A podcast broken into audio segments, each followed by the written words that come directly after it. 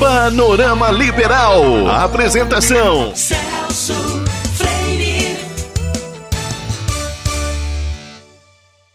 O dia 25 de março é conhecido no Brasil como o Dia da Constituição. A data celebra esse documento fundamental para o funcionamento do nosso país enquanto nação. O dia 25 de março foi escolhido porque nessa data, em 1824, o Brasil outorgou sua primeira Constituição. Ela foi redigida após a independência e esteve em vigência no período monárquico. Para falar sobre a importância das constituições, eu converso com a coordenadora do mestrado de Direitos Fundamentais da UNAMA, professora Carla Noura. Olá, professora, como vai? Tudo bem? Bom dia. É um prazer estar aqui com vocês para falar um pouco sobre a data do dia 25 de março, em que é celebrado o Dia da Constituição. Muito obrigada pelo convite. Professora, qual é a importância de uma Constituição para um país? A Constituição é a lei maior de um Estado. A palavra Constituição, ela tem plurimo significado de constituir. Quando nós pensamos sobre Constituição, um significado é do que é feito, o que constitui. Então, qual é a constituição física, qual é a constituição de um prédio, qual é a constituição no sentido mais simples da língua portuguesa, no sentido coloquial. A Constituição, enquanto lei maior, e no nosso caso, a Constituição da República Federativa do Brasil, é onde nós sabemos do que é constituído o Estado brasileiro. É através do conhecimento, da apropriação da nossa Constituição que nós identificamos o Estado brasileiro enquanto uma república, uma república que adota o federalismo, uma república democrática que privilegia a democracia direta e, e, indireta por forma da democracia representativa. É, é através da Constituição que nós sabemos quais são os princípios e os valores que regem o Estado brasileiro, dentre eles a soberania, a cidadania, a dignidade da pessoa humana, a valorização do trabalho e a livre iniciativa e o pluralismo político. Esses são os princípios fundantes da República Federativa do Brasil que estão pontuados na Constituição brasileira. Ao longo de sua história, o Brasil teve um total de sete constituições, das quais três foram outorgadas, impostas pelo governo, e quatro foram promulgadas, aprovadas após debates entre os parlamentares. É normal ter tantas constituições, professora? O número de constituições ao longo da história do Brasil, como disse, se deve às próprias mudanças históricas vividas pelo Estado brasileiro, que vem a partir da proclamação da independência em 7 de setembro de 1828 e assim a Carta Política do Império de 1824, com a forte característica do poder moderador e grande concentração, portanto, e protagonismo de Dom Pedro I. Na sequência da história brasileira, nós vamos ter a Constituição de 1891, que vai ser a Constituição Republicana, da instauração da República após a proclamação da República de 15 de de 1889. Ela tem um grande peso e influência na sua redação por Rui Barbosa e é a Constituição que traz a transformação das antigas províncias para os estados e a adoção de vários valores que se perpetuam até os dias de hoje na estrutura jurídica política brasileira, como também um modelo inspirado de cunho liberal é, a partir do modelo dos Estados Unidos da América. Então, nós vamos ter a consagração da tripartição dos poderes, a redução dos privilégios com a separação do Estado da Igreja e nós vamos ter aqui os embriões das descrições e afirmação de direitos e garantias fundamentais na nossa primeira Constituição republicana. Em momento posterior, a gente vai ter a Constituição de 1934, é, é um, um uma resposta, portanto, nessa segunda Constituição. Ela é muito extensa e analítica, ela tem o dobro de disposições da Constituição de anterior republicana e tem uma influência, pois ela abraça os direitos sociais, então é uma influência da Constituição alemã de Weimar e da Constituição mexicana. É, só que, em razão das questões históricas brasileiras, nós vamos ter pouquíssima duração dessa Constituição de 34 e nessa era do Getúlio Vargas a adoção pelo Estado Novo da Constituição de 1937, que foi outorgada e que recebia o nome de Constituição Polaca, porque ela reduziu, carecia de diversos dispositivos de garantia dos direitos fundamentais. Inclusive, foi uma Constituição que instituiu a pena de morte para crimes políticos e homicídios considerados mais graves.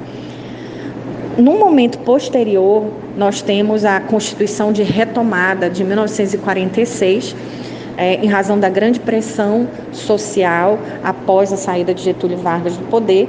E aí nós vamos ter com a Constituição de 1946, uma reestruturação, inclusive, é, do Poder Judiciário e uma Constituição conciliando os princípios de liberdade e justiça social e garantindo os direitos dos trabalhadores que eram conquistados desde 1934, lá no período do Estado Novo.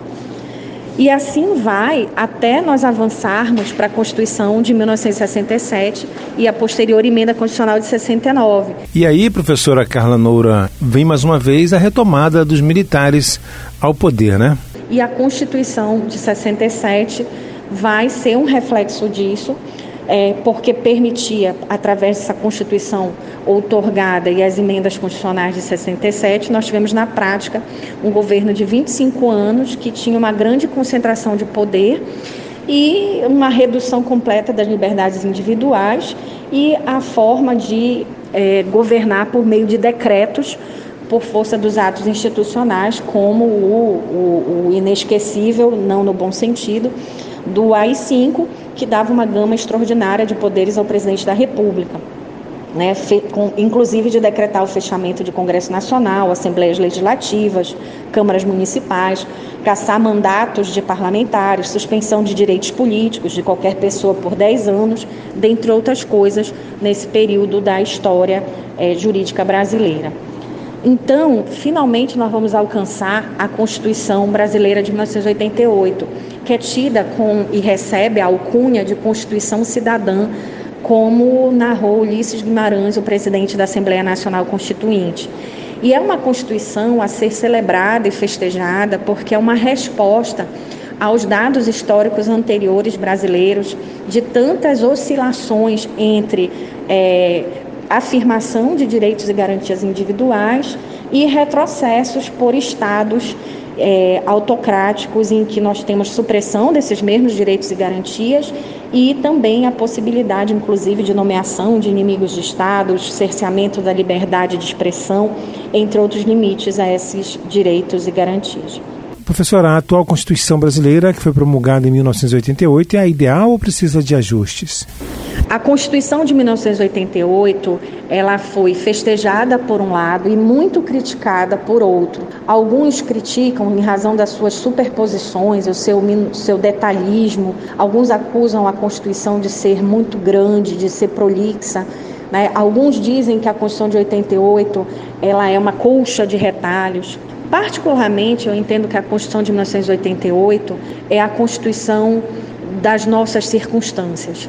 Não é a constituição de um amadurecimento constitucional brasileiro para o período, mas sem dúvida foi a melhor constituição possível dentro da circunstância histórica vivida a partir do clamor das diretas já em 1985, as eleições indiretas, a assunção da presidência da República pelo mesmo, primeiro presidente civil após esse hiato tão grande de participação democrática brasileira.